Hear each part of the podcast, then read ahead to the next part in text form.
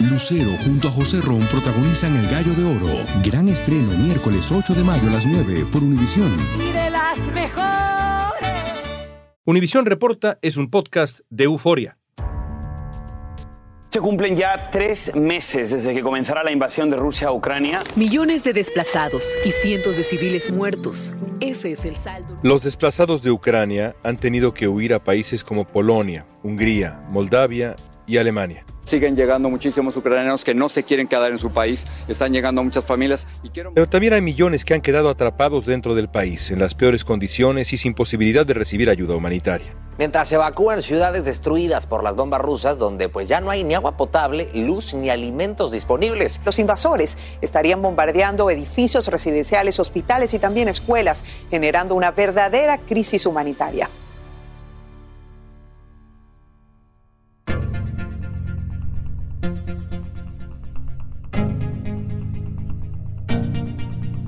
Muchos ucranianos están viviendo en áreas sitiadas donde no tienen acceso a agua ni comida, tampoco a hospitales, y organismos internacionales estiman que hay más de 300 centros de salud en zonas de guerra.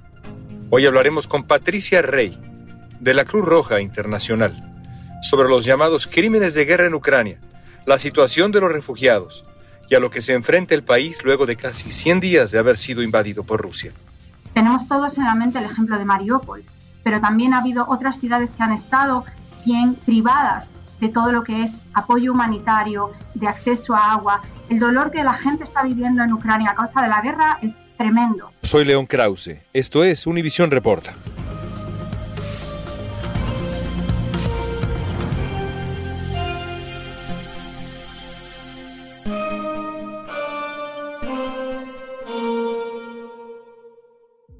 Nombre es Patricia Rey, yo soy la jefa de comunicaciones estratégicas del Comité Internacional de la Cruz Roja con sede en Ginebra, Suiza.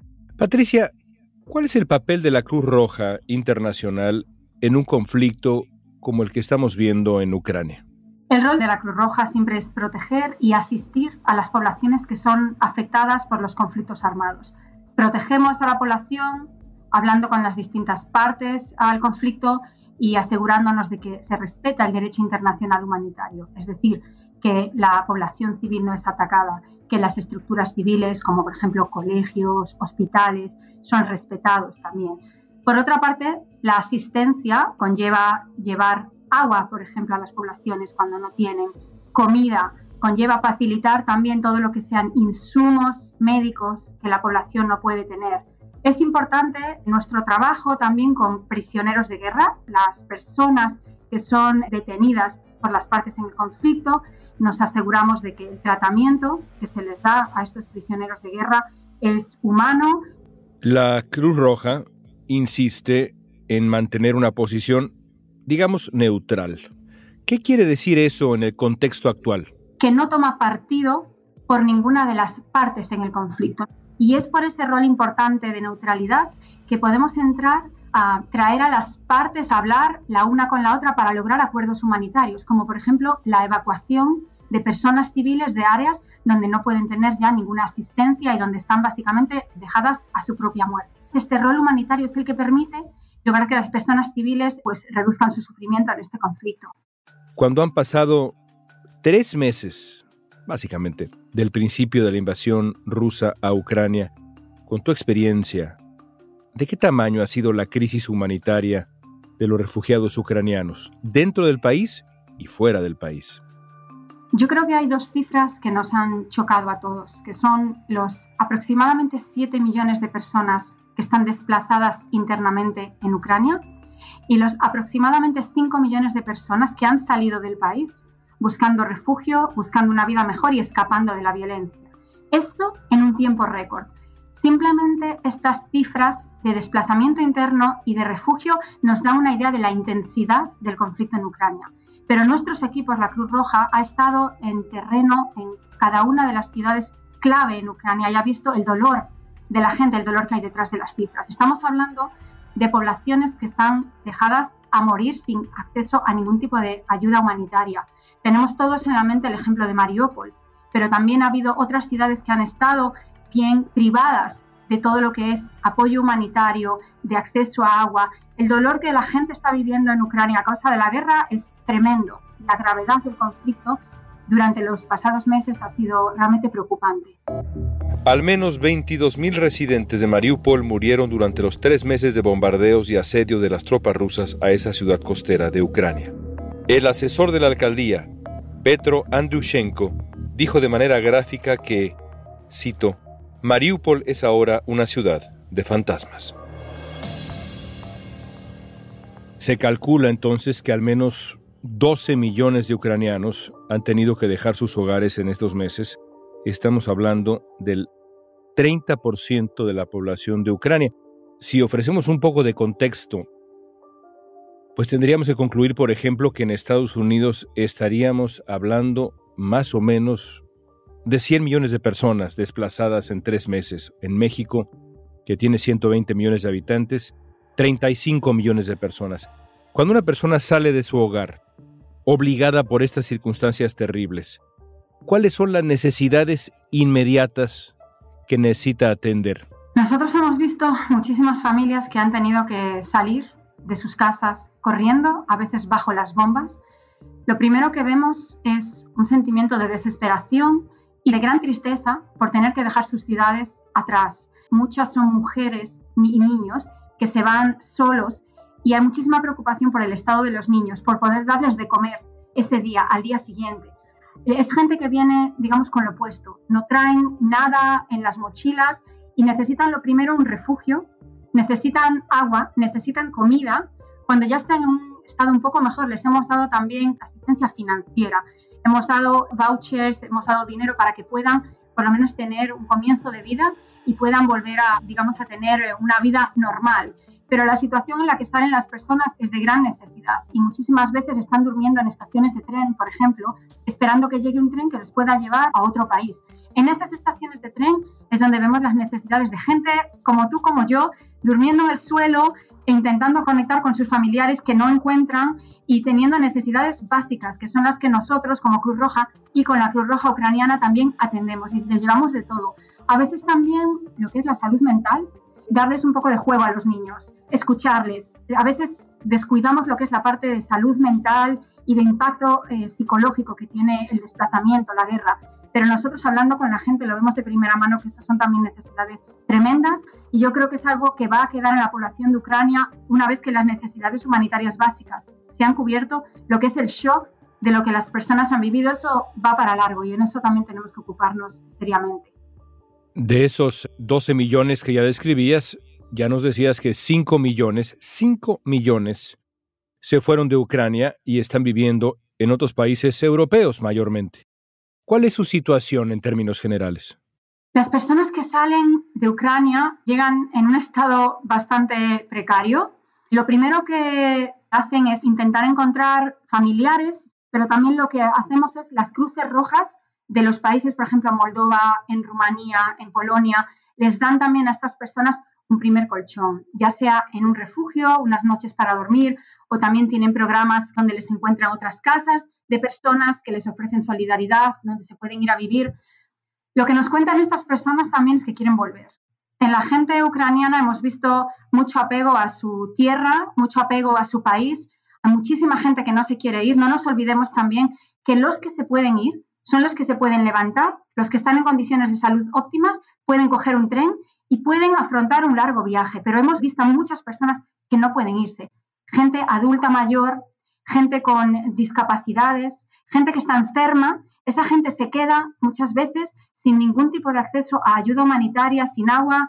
Y hemos visto muchísimas escenas aterradoras de gente que no ha podido salir de sus ciudades y se han quedado, digamos, bastante desfavorecidas. Ahí también hemos estado trabajando. La Cruz Roja Internacional estamos en las ciudades más afectadas por la guerra y hemos traído desde asistencia de primeros auxilios hasta reparar el sistema de agua para que esta gente que decide quedarse porque quiere o porque no puede salir también tenga una condición humanitaria básica. La Agencia de la ONU para los Refugiados dice que la emergencia en Ucrania es de nivel 3, el nivel más alto de su escala, citando que la situación es cada vez más inestable, delicada e impredecible. Mientras tanto, ahí dentro en Ucrania, los reportes indican que se están acumulando las instancias de abuso en un contexto de guerra. ¿Qué tan grave es hoy la situación dentro de Ucrania en cuanto a los derechos humanos más elementales? Sabemos que la guerra saca lo peor del ser humano, pero los reportes que llegan desde Ucrania son atroces. En la guerra las leyes están bastante claras. Uno, no se puede atacar a civiles. Dos, no se puede atacar infraestructura civil. Hay que proteger a la población civil siempre. Hemos visto que en muchos casos las leyes del derecho humanitario y las leyes de la guerra no se han respetado. Hemos visto escuelas que han sido afectadas, hospitales también, personal médico. Nos preocupa profundamente que esto sea así, porque los países que han firmado las convenciones de Ginebra saben que tienen que respetar eh, estas normas. Nuestro rol como Cruz Roja Internacional es muy discreto cuando se trata de crímenes de guerra y violaciones del derecho internacional humanitario. Al contrario que otras organizaciones que hablan públicamente de estos crímenes de guerra, nosotros documentamos y los reportamos uno a uno a las partes en el conflicto para que ellos estén enterados de estas violaciones y puedan cambiar su comportamiento, el suyo, el de sus tropas, y pueda haber poco a poco un respeto al derecho internacional humanitario. Pero nos preocupa la población civil que ha sido afectada, las condiciones en las que hemos visto a muchas personas, a mucha población civil, las escuelas, los colegios, y llamamos siempre, siempre a las partes en el conflicto a que respeten las leyes de la guerra que están muy claras para todo el mundo y que ellos mismos las han ratificado al ratificar las convenciones de Ginebra cuando las fuerzas ucranianas recuperaron el pueblo de Bucha. Encontraron sus calles cubiertas de cuerpos de civiles atados de manos y asesinados a tiros. Poco después, cayeron misiles sobre una estación de tren en la ciudad de Kramatorsk, repleta de familias que intentaban huir, causando la muerte de decenas y decenas de personas. Organizaciones internacionales, así como diplomáticos y activistas, han denunciado que el patrón de crímenes cometidos por las fuerzas rusas incluye homicidios deliberados de civiles, y por ello deberán responder ante la justicia por crímenes de guerra. Hasta finales de abril habían muerto a causa del conflicto al menos 2.345 civiles, entre ellos 177 niños. Esto de acuerdo con las estimaciones de las Naciones Unidas para los Derechos Humanos. Sin embargo, es probable que el número real de muertos sea mucho mayor. Las tropas rusas violaron el alto el fuego y atacaron a los civiles que intentaban huir de otras ciudades por los corredores humanitarios hacia otros países. Esos corredores humanitarios que permitirían evacuar a la población civil de las localidades más castigadas por la guerra y así como proporcionar alimentos y medicinas a la población que se quedara, han quedado finalmente en papel mojado. Hablando de las convenciones de Ginebra y las reglas de la guerra, en comparación con otros conflictos similares recientes, ¿la Cruz Roja Internacional ha podido hacer su trabajo para ayudar a los más vulnerables? Las partes involucradas, con toda franqueza, sobre todo Rusia, les ha permitido hacer su trabajo en el momento y con la efectividad necesaria? Nosotros tenemos desde un principio del conflicto un diálogo constante con las partes en el conflicto. En eso nos consideramos privilegiados. Este diálogo es constante, es un diálogo confidencial, es un diálogo directo no somos ingenuos para esperar que las partes en el conflicto cambien su comportamiento de un día a otro. Nosotros trabajamos con las partes en el conflicto de manera continuada, les presentamos evidencias, les pedimos que lleguen a acuerdos humanitarios, les acercamos para que pueda haber, por ejemplo, operaciones como evacuaciones de civiles. Es un trabajo continuo pero sí estamos en contacto tanto con la Federación Rusa como con Ucrania y ese contacto, por ser una organización neutral, discreta, confidencial nos ha permitido llevar a cabo un apoyo grande a las poblaciones civiles. Necesitamos, por ejemplo, garantías de seguridad para acceder a ciertas ciudades. Esas las hablamos siempre con las partes en el conflicto y nos permiten acceder con nuestros equipos sin que haya un peligro para ellos. Hay, y tú lo sabes, numerosos reportes que sugieren que, por ejemplo, en Mariupol, ese gran epicentro de la crueldad, Rusia no respetó o no ha respetado, mayormente, la Convención de Ginebra, los convenios para proteger civiles. ¿Esa es la versión de la historia que ustedes tienen? Nosotros tenemos una política de no apuntar públicamente ningún tipo de, digamos, de acción incorrecta por parte de ninguna parte del conflicto. Lo que sí quiero decir en torno a Mariupol es que la situación humanitaria que nuestros equipos han visto allí era realmente deplorable. Hemos visto personas que han estado semanas, meses en refugio sin poder tener ni siquiera acceso al agua. Han cogido agua de la nieve, la han intentado derretir para poder tener un mínimo de agua, para poder sobrevivir. Nosotros lo que les, le hemos pedido a las partes en el conflicto es que lleguen a un acuerdo humanitario para poder evacuar a la población civil, eso es uno. Y lo segundo, que la población que se queda en Mariupol porque no quiere o no puede salir sea respetada, que la población civil no se ataque ni se ataquen las infraestructuras civiles en Mariupol.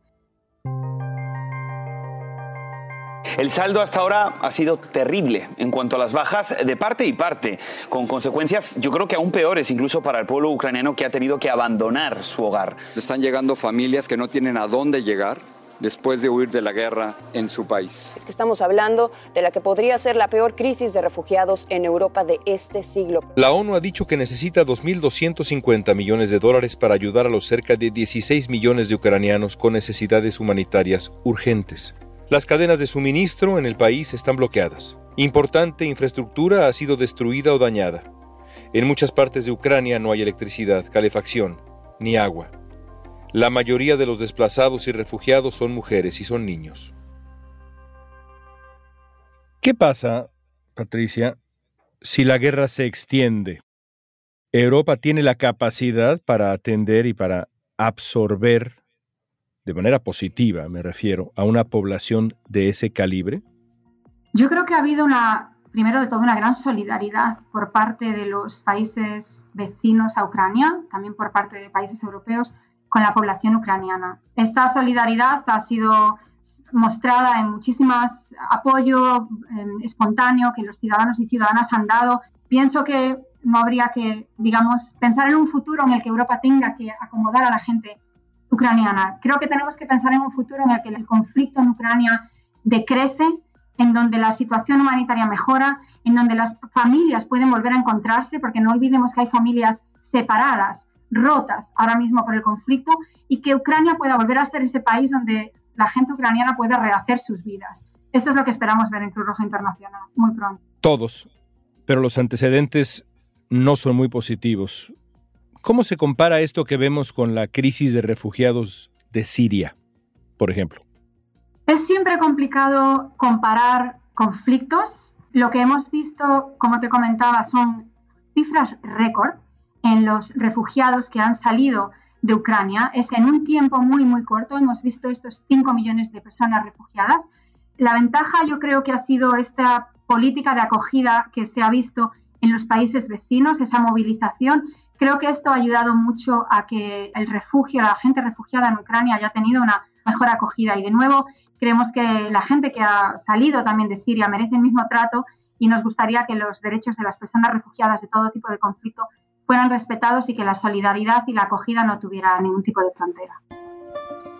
Tras casi nueve años de conflicto, la crisis de refugiados en Siria sigue siendo la mayor del planeta.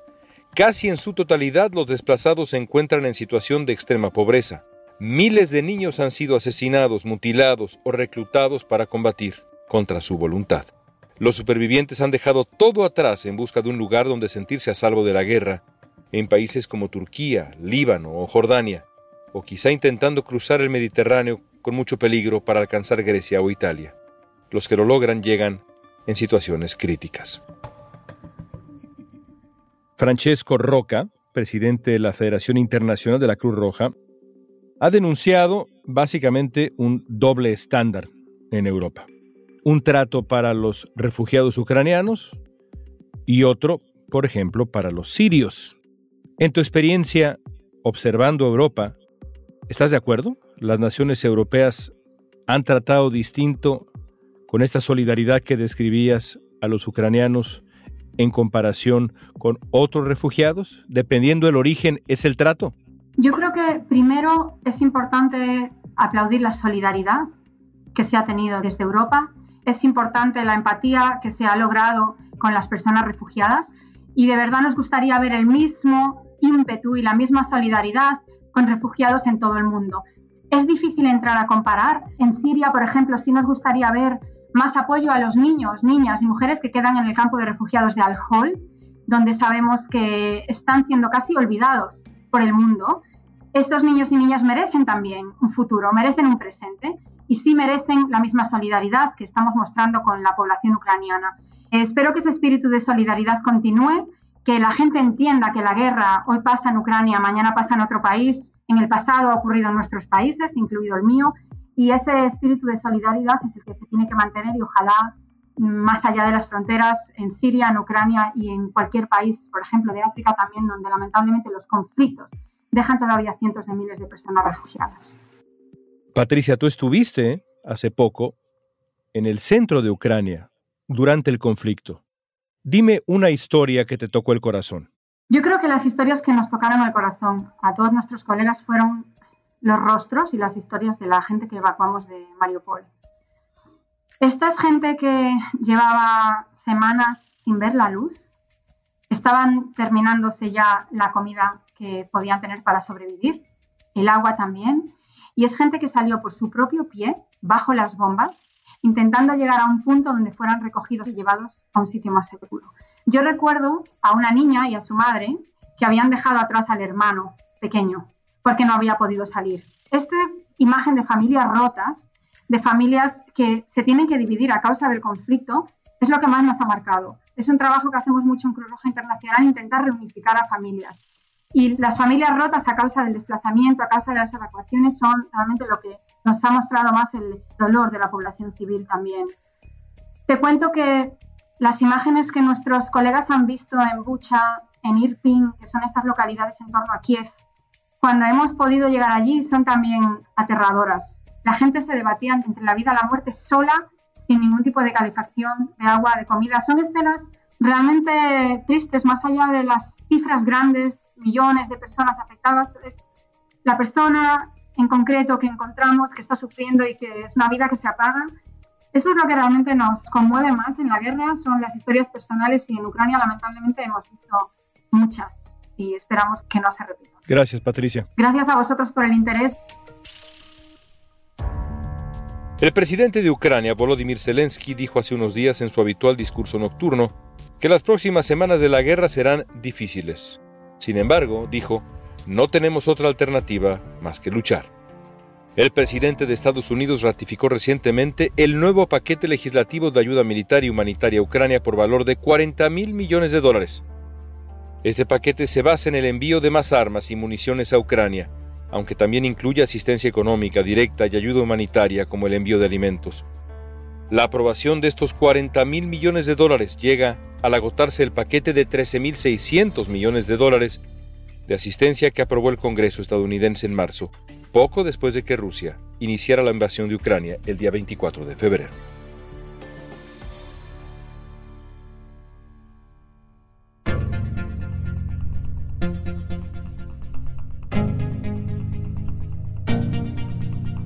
Esta pregunta es para ti. Cuando termine este conflicto y pasen los años, ¿cómo recordará la historia a Rusia, a la Rusia de Vladimir Putin? Usa la etiqueta Univisión Reporta en redes sociales y danos tu opinión en Facebook, Instagram, Twitter o TikTok. Si te gustó este episodio, síguenos y compártelo con otros. En la producción ejecutiva, Olivia Liendo. Producción general, Isaac Martínez. Producción de contenidos, Mili Supan. Asistencia de producción, Isabela Vítola y Débora Montaner. Música original de Carlos Jorge García, Luis Daniel González y Jorge González. Soy León Krause. Gracias por escuchar Univisión Reporta.